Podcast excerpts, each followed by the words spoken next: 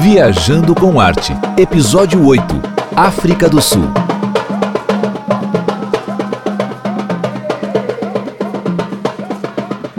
Olá pessoal, aqui quem está falando é a Clarice Linhares, do Viajando com Arte. Voltei aqui para gravar mais um podcast.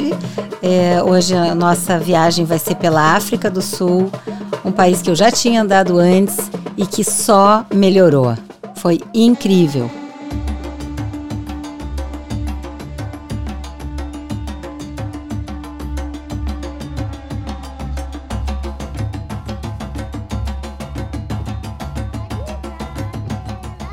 Para lembrar para vocês que esse episódio é uma produção da América Podcast, que faz uma parceria com Viajando com Arte, e vamos lá contar muitas coisas incríveis para vocês.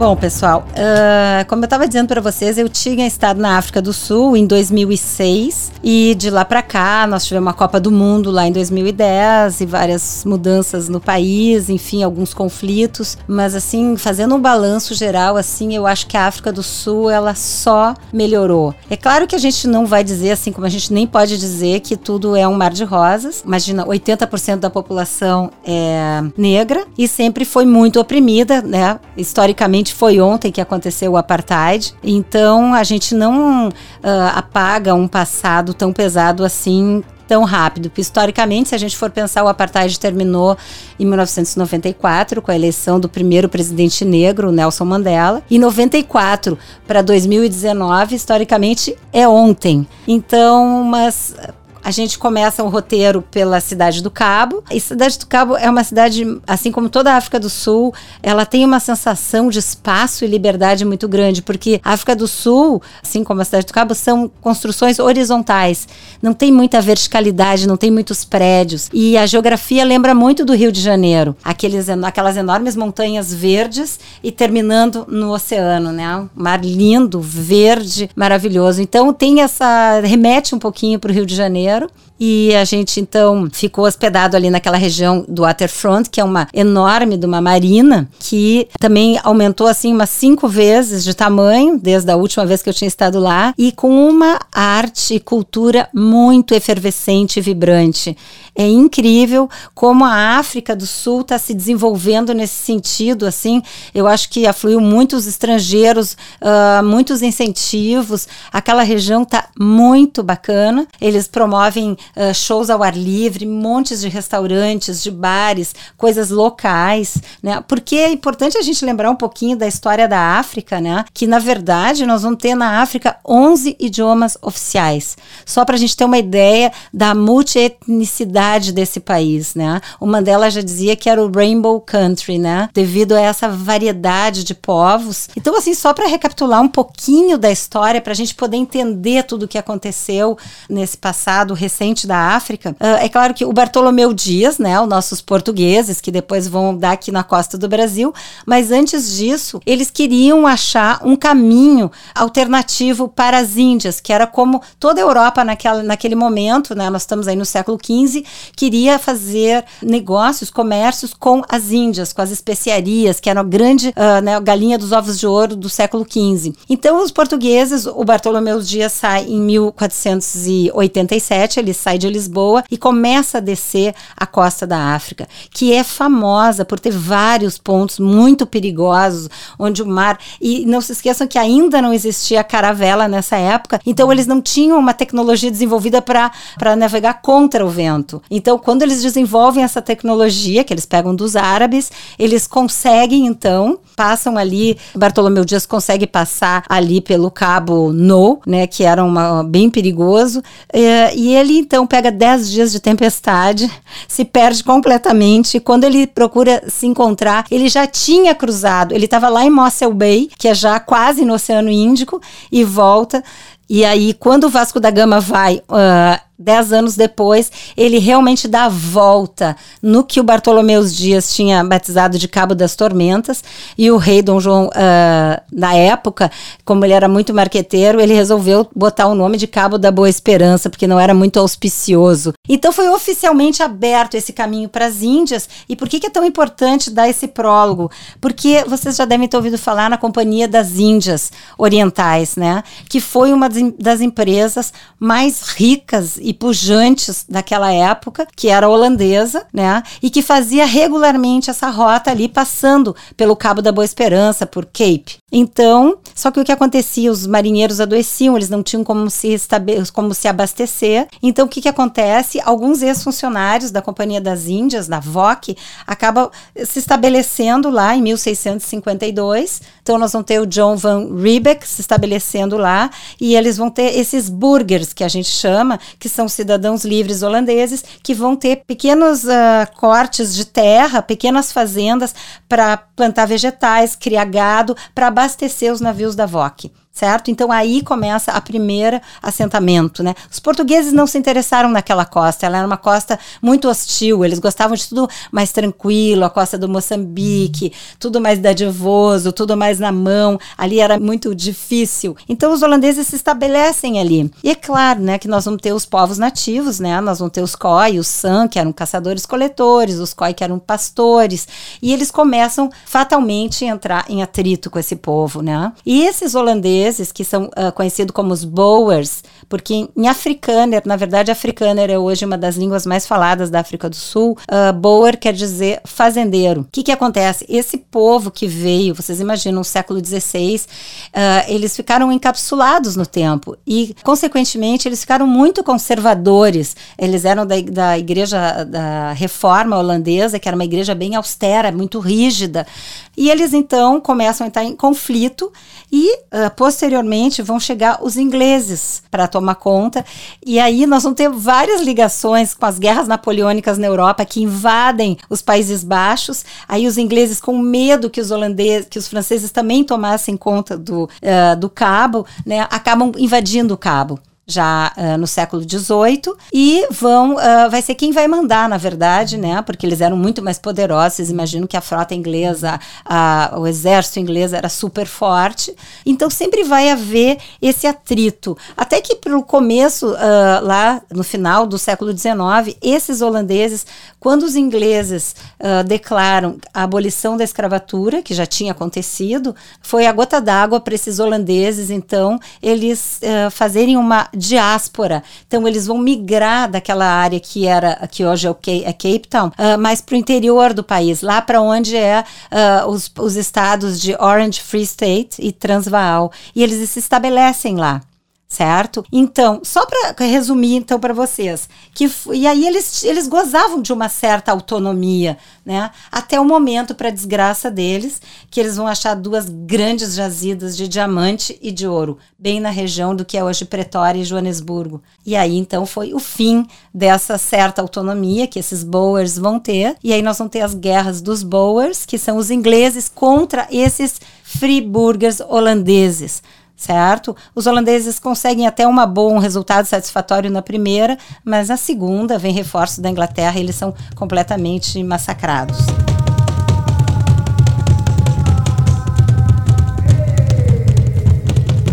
Mas esse povo fica lá. Os ingleses, então, uh, começam a instituir a língua inglesa, então, várias coisas que eles faz, vão fazendo transformações. Eles vão trazer muitos indianos para trabalhar nas, nas plantações de cana-de-açúcar. É por isso que a gente tem uma grande população indiana na África do Sul, né? São todos provenientes dessa época. E aí, é só para a gente entender quando começa, no início do século XX, já começa a se orquestrar uh, essa coisa da superioridade da raça, entre principalmente essa minoria africana. Eles já começam uh, também muito embasado na, na, na teoria religiosa de o povo branco que veio catequizar o negro africano. Então isso já começa a se gestar muito cedo, em 1910. Só que isso, com a vitória da União Sul-Africana, que era justamente uh, o partido desses africaners, quando eles têm essa vitória em 1948, muito grande, que isso vai se oficializar. Então a segregação racial do apartheid vai se oficializar em 1948. E de lá para cá, a gente sabe, né, que vai surgir. Então, uh, nós vamos ter a figura do Mandela. Só para dizer para vocês, do, os outros dois idiomas mais falados é o Zulu e o Xhosa, que a gente diz que escreve X-H-O-S-A, Xhosa, escreve, né? Que é a etnia do Mandela. O Mandela vai para Soweto, vocês já devem ter ouvido falar de Soweto, que era uma das maiores favelas, comunidades de Joanesburgo. Soweto, na verdade, é South West Town né? Isso quer dizer Soweto.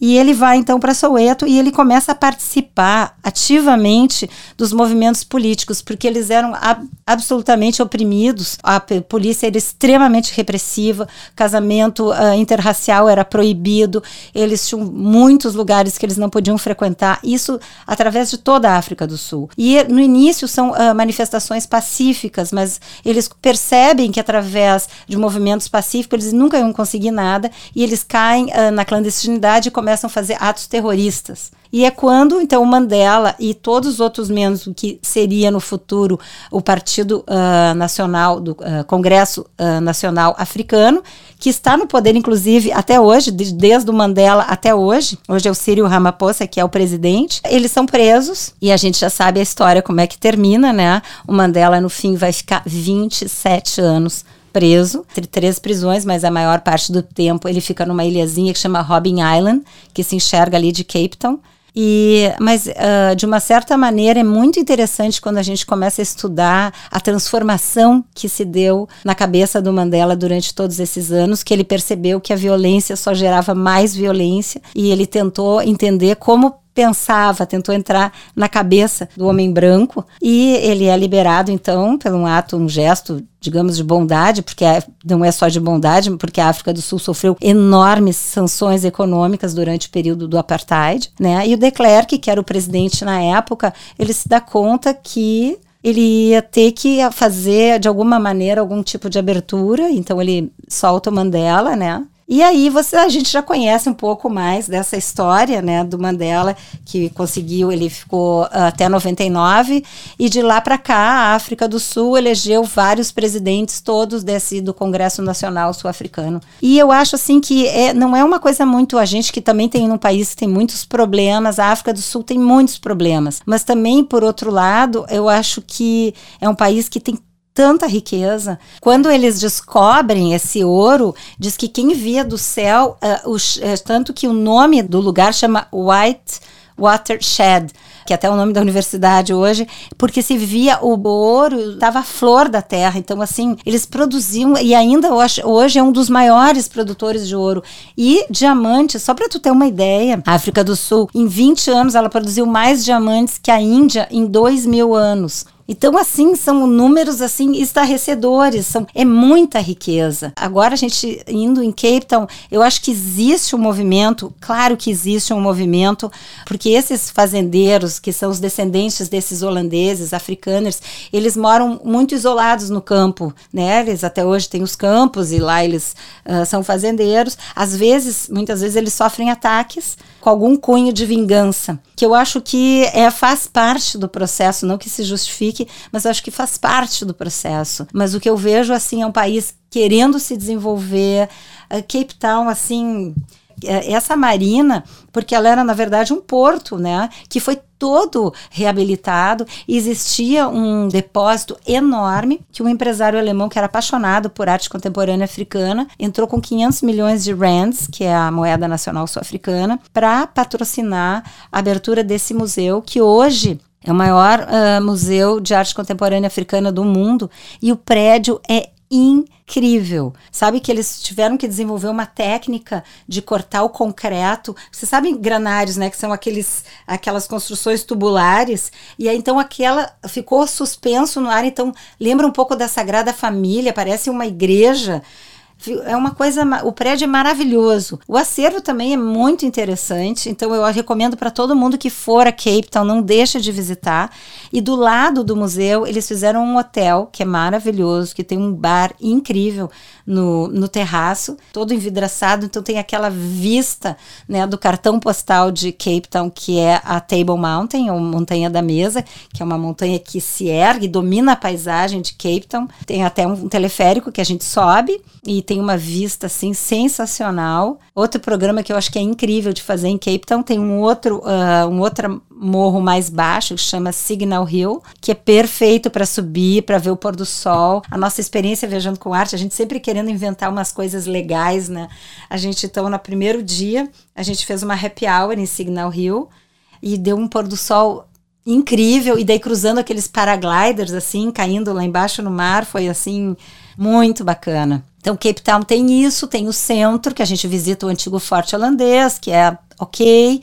Tem um mercado que vale muito a pena, porque artesanatos que vêm assim de vários lugares da África. Claro, a África do Sul é uma ilha de prosperidade na África, mais pobre como um todo. Então, assim, tem bastante imigração, já não basta eles terem os problemas internos. Mas então aquele artesanato é incrível. Não deixe de comprar os casacos que é feito 100% com fibra de bambu que são muito macios, muito bonitos e uma coisa que só tem lá.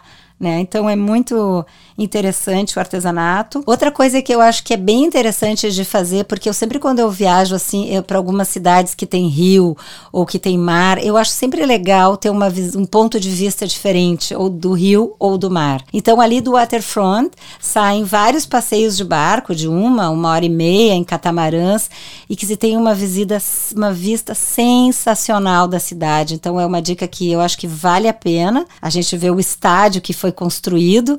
O estádio é construído no, no, no formato de um chapéu que é típico uh, dos Zulus, né, que principalmente é um, é um, chapéu cerimonial. Então a gente tem uma boa vista do estádio também quando, quando faz esse passeio. Uh, se come divinamente bem frutos do mar, se degusta com os vinhos sul-africanos que são muito bons, atingiram um nível de qualidade muito bom. E até pegando esse gancho do vinho, uh, outro lugar que eu acho que é imperdível para quem vai à África do Sul, certamente é a zona dos vinhedos, né? Cujas duas cidades mais importantes são Stellenbosch e Franschhoek. Então a gente se pergunta como é que começou essa história do vinho ali na África do Sul. Muito uh, influenciados, uh, bem no início, bom, como eu falei para vocês, o, fundador, o primeiro governador uh, holandês de, do, do, Cape foi o, Van, o Jan van Stil. E ele, então, ele para começar, ele tinha uma propriedade gigante na cidade do Cabo, que ele deixou de presente para a cidade e hoje é um jardim botânico lindíssimo. A gente entra no jardim botânico que fica assim, tipo 20 minutos do centro e tu não percebe que tu tá dentro de uma cidade, porque tem as montanhas na volta, milhares de flores. Bom, a flor nacional sul-africana é belíssima, chama proteia. Ela é enorme, tem de várias cores assim. Então, eu até não não sou muito de visitar Jardim Botânico, mas realmente esse uh, em Cape Town vale a pena. E o Jan Van Steel foi ele que trouxe a primeira Huguenot uh, para a África do Sul. O que, que é o Huguenot? O Huguenot, na verdade, eram os protestantes franceses que estavam sofrendo uma grande perseguição na França do Luís XIV, né? Eles tinham primeiro tinha caído o Edito de Nantes que, que dava uma tolerância de culto da religião protestante. Então vários huguenotes franceses e alguns alemães vieram se refugiar na África do Sul. E foi então através deles que se começou, eles eram a maioria desses huguenots, eles eram da região da Provence, que é uma região historicamente também produtora de vinho. E ali, então, com uh, incentivo do Jean Van Stil, que, que nada mais, Stellenbosch, nada mais é do que a cidade do Stil, né? Que então uh, eles começam a produção do vinho. E, gente, é uma coisa tão linda, tão as propriedades, vocês veem, as propriedades são do século 17, 18 e são belíssimas.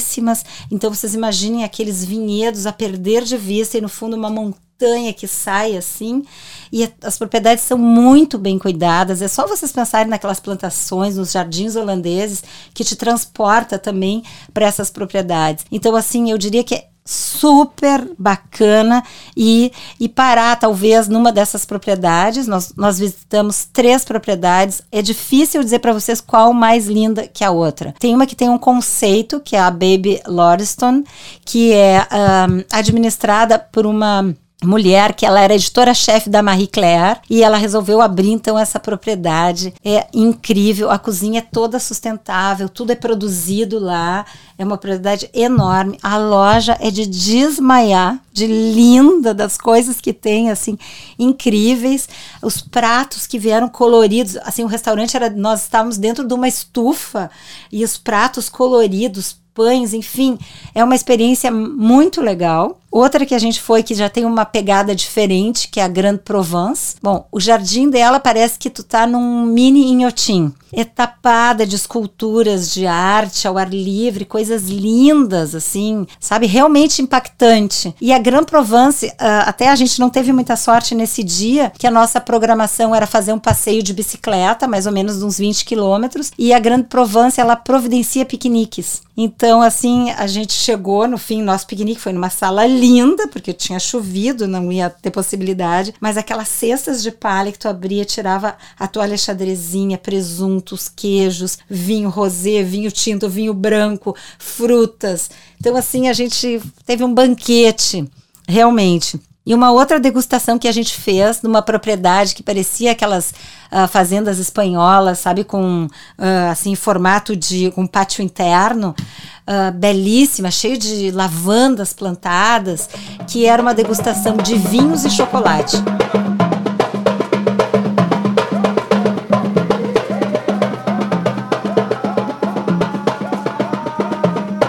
Mas então, assim, a, Stellenbosch é uma cidadezinha amorosa, cheia de galerias de arte, uh, cheia de lojas interessantes. Uh, a gente visitou até um museuzinho que mostrava bem como é que era a vida daqueles primeiros imigrantes franceses e holandeses. Uh, Franz Schweck, que é uma outra cidadezinha que também vale a pena. Aí essa é mais só uma rua mesmo, mas é, restaurantes, é um amor. Então vale muito a pena, eu acho que é imperdível. Bom, e o que, que a África tem, né, uh, de, também de, de atração?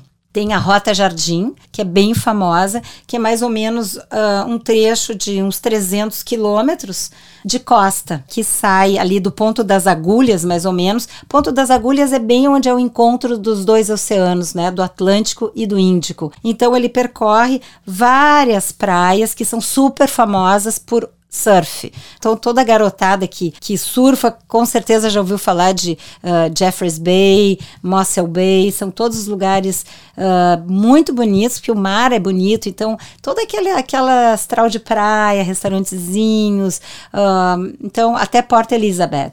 Port Elizabeth, que foi lá onde os ingleses chegaram, né, que foram 4 mil ingleses assentados, então, se formou já esse núcleo, então eu diria que tu pode começar um roteiro por Cape Town, passar pelos vinhedos, fazer a Rota Jardim e pegar um avião de Port Elizabeth para a cereja do bolo africana, que é o Kruger Park.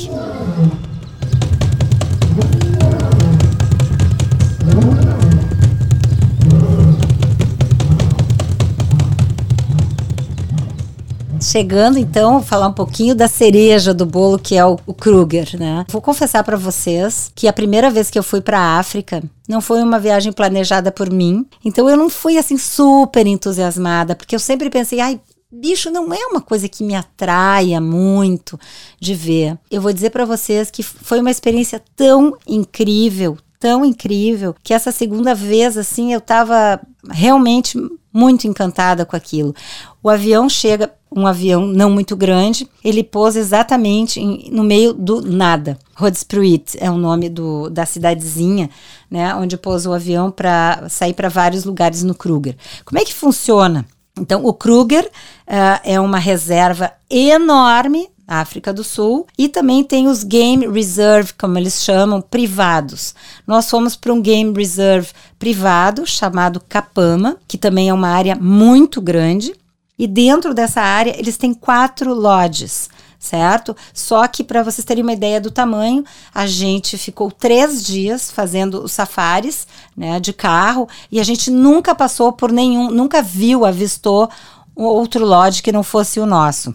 Então o esquema é assim: a gente chegou no nosso lodge, muito bacana, porque é isso que eu digo da África do Sul, eles já têm assim um, um decor mais moderno, não é mais a, aquela coisa da, do explorador do século XIX, é umas coisas de muito bom gosto, assim, os lugares muito legais. Então a nossa, como é que é o cotidiano para estar num lodge desse dentro do parque? Então assim, normalmente a gente acordava antes do sol nascer, e aí eles serviam ali, porque normalmente é clima meio de de deserto. A savana, ela tem um clima meio de deserto. Então, ao amanhecer e ao anoitecer, é mais frio. E durante o dia pode chegar assim a 30 graus. Então, a gente acordava, tomava um café, uma coisa quente, uma, uma refeição ligeira, e nós saímos, então, naquelas carros abertos, nas caminhonetes abertas, onde na frente, num banquinho sentado ali na ponta, vai o que a gente chama do tracker. Mais uh, intimamente, para nós, ele era o nosso isca, que é quem vai olhando os cocozinhos dos bichos, as pegadas. Na direção vai um ranger, normalmente uma pessoa bem experiente. Uma coisa que foi diferente da primeira vez é que quando eu fui a primeira vez, os rangers levavam arma, levavam rifle. Dessa vez, não levam. Ou seja, se o leão pular em cima de ti, deu. é o fim.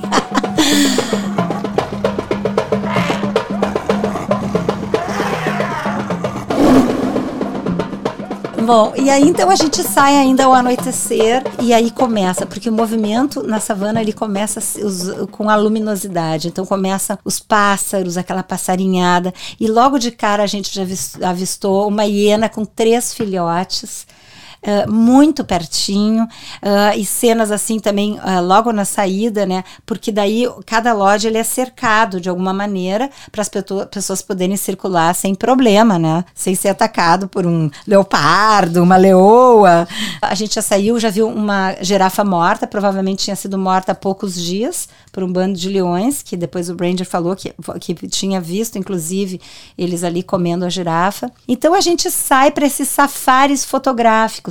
E, e, é muito. Logo de cara também a gente viu que da outra vez eu vi muito ampassã, foi assim, quatro rinocerontes. É um animal muito primitivo, muito pré-histórico, ele é enorme, sabe? E eles estavam dois machos meio se enfrentando. Então foi assim, a gente viu como 10 metros de distância. Então é essa natureza assim que tu comprova que não existe só no cinema e de ver como os animais eles eles estão interagindo. Qual é a regra de segurança? que eles falam para a gente, não pode levantar dentro do carro, porque enquanto a gente está sentado, a gente é uma massa indivisível que os animais não não distinguem aquilo. No momento que tu levanta, tu te distingue no meio, aí que tu está correndo risco. Então isso é, é, muito importante. Em nenhum momento eu, eu senti medo. Uh, realmente, assim é muito tranquilo e as pessoas são realmente muito experientes. Mas então aquilo vai se desenrolando, aí lá pelas tantas, pelas sei lá, pelas 8 horas da manhã a gente dá uma parada, eles abrem uma mesinha, daí eles servem café, servem chá, biscoitinhos, e a gente vê aquele sol uh, nascendo, é realmente muito muito legal. Então a gente volta pro lodge, toma um café da manhã maravilhoso, aí tem spa, tem massagem, tem piscina, certo?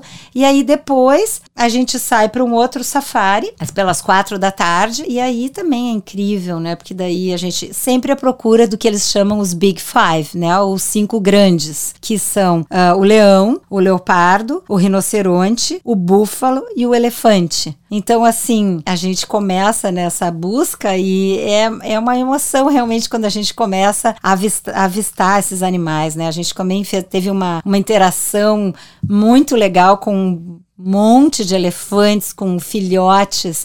E os elefantes, eles são, eles são arrasa quarteirão mesmo, porque eles vão derrubando as árvores, é um animal enorme, só com a tromba eles vão derrubando as árvores. Por isso que a gente vê tanta árvore caída no meio das trilhas que a gente fazia. E daí também os rangers vão se comunicando entre eles quando alguém avista alguma coisa. Então foram dias incríveis mesmo. À tardinha, então a gente para de novo, escolhe um lugar, eles montam a mesa, a gente toma vinho, come aquela carninha seca que é assim, que é uma delícia, um pouquinho defumada, faz aquele happy hour no meio da savana. E aí a gente, eu sempre pedia isso, porque eu sou uma pessoa caçadora de pôr do sol, que a gente queria ficar num lugar incrível e aí aquela bola vermelha se pondo assim, sabe? É tudo que a gente tinha no imaginário sobre a África. Então realmente é, é muito legal. E a gente preparou uma surpresa para os nossos viajantes, que no último dia realmente a gente. Bom, depois a emoção foi muito grande, porque nós ficamos a dois metros do leopardo. Realmente eu fiz umas fotos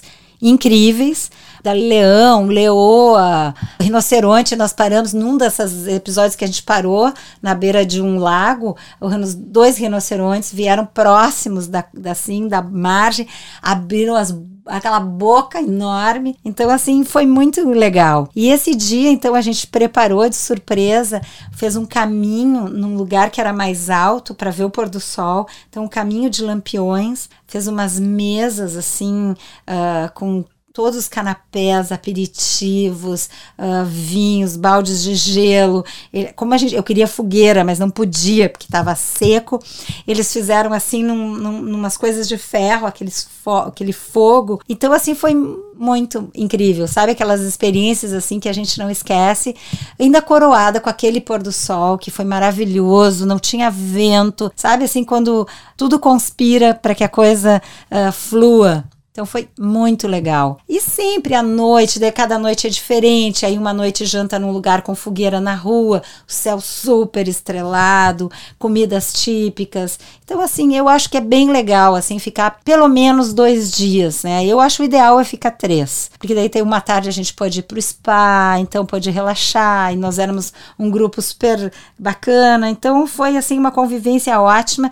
E eu acho que é uma viagem ideal para fazer com família sabe? Porque é muito legal. Para as crianças, assim, numa idade de acima dos oito anos, assim, as crianças ficam alucinadas. E, e, é muito diferente. Acho que o zoológico era uma coisa que tinha que terminar no mundo, né? Porque não tem coisa mais triste do que ver um animal ali enjaulado. E aí tu ter essa, essa experiência de ver os animais na natureza é completamente diferente, né? E eles não são alimentados, então realmente ali funciona, é como se, é para ser uma, uma reprodução da cadeia realmente como ela é.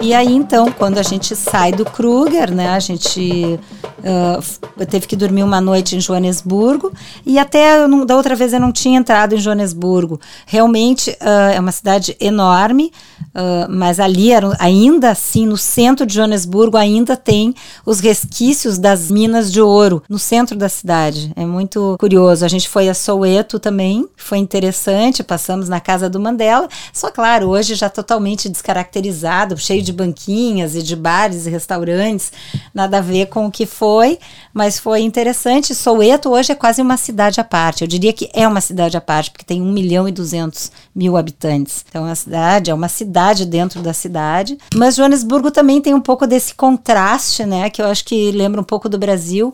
Tem bairros super arborizados, até tem muitos jacarandás que lembra bastante Porto Alegre. Os jacarandás estavam começando a florescer quando a gente esteve lá. Tem, a gente foi num terraço, num restaurante muito legal, de um chefe sul-africano que está bombando também. Então, assim, deu para ter um vistaço de Joanesburgo, porque o grande hub mesmo aéreo da África do Sul e de vários voos, né, que vão para a Ásia é Joanesburgo.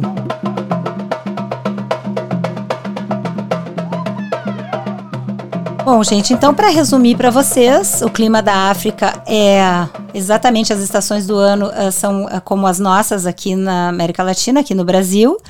Então, Eu acho sempre que é melhor a gente ir assim, setembro, uh, novembro, ou seja, mas da primeira vez que eu fui, eu fui em julho. Cape Town já é um pouco mais frio, mas lá no, no parque, no Kruger, foi tranquilo, foi legal. Uh, então, assim, não, também não tem grandes impedimentos. Uh, não é um país caro, realmente não achei os preços caros. Achei, assim, até ali para dizer para vocês que a gente comia no waterfront frutos do mar com preços bem razoáveis. Então, assim, eu acho que é um destino muito legal. E sendo que são oito horas de voo. São Paulo, tá, tem a South African, a Latam também está fazendo voos para Cape Town, mas sempre via Joanesburgo. E é muito louco isso, né? Porque na ida são oito horas e a volta são dez.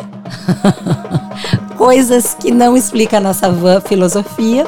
Mas eu, olha, eu diria para vocês que não fiquem com medo, não temam, porque eu acho que quando a gente ouve muito da mídia, é, é que nem o Brasil, sabe? As pessoas de fora, a mídia martela tanto na violência do Brasil e a gente vive aqui o dia a dia e vê que não é nada assim. É claro que, como em todos os lugares, tem alguns lugares que a gente deve evitar, mas enfim, em nenhum momento eu senti alguma tensão, algum medo, alguma. Não vi absolutamente nada. Então eu acho que é um país super seguro, realmente é um país belíssimo, acho que vale a pena. Ali, Camps Bay, que eu não falei até para vocês, que são as praias de Cape Town, garotada bonita, assim, parecia que eu tava no Leblon, assim, mas lindo, com o sol se pondo no mar, sabe? Muito bacana mesmo, pessoal ciclovia, andando de bicicleta, muito estudante, assim, é muito bacana. Realmente a África do Sul é um destino que acho que está cada vez melhor e acho que a, o, o futuro ainda reserva só coisa boa. Uh, bom, pessoal, eu acho que então uh, eu espero não ter enchido muito a cabeça de vocês de tanta informação. Vamos encerrando por aqui e eu convido vocês a seguir a gente, o Viajando com Arte, sempre pensando nas melhores experiências e American Podcast. Lá nós temos outros capítulos falando de outros lugares incríveis. E, e é isso. Até então. Beijo!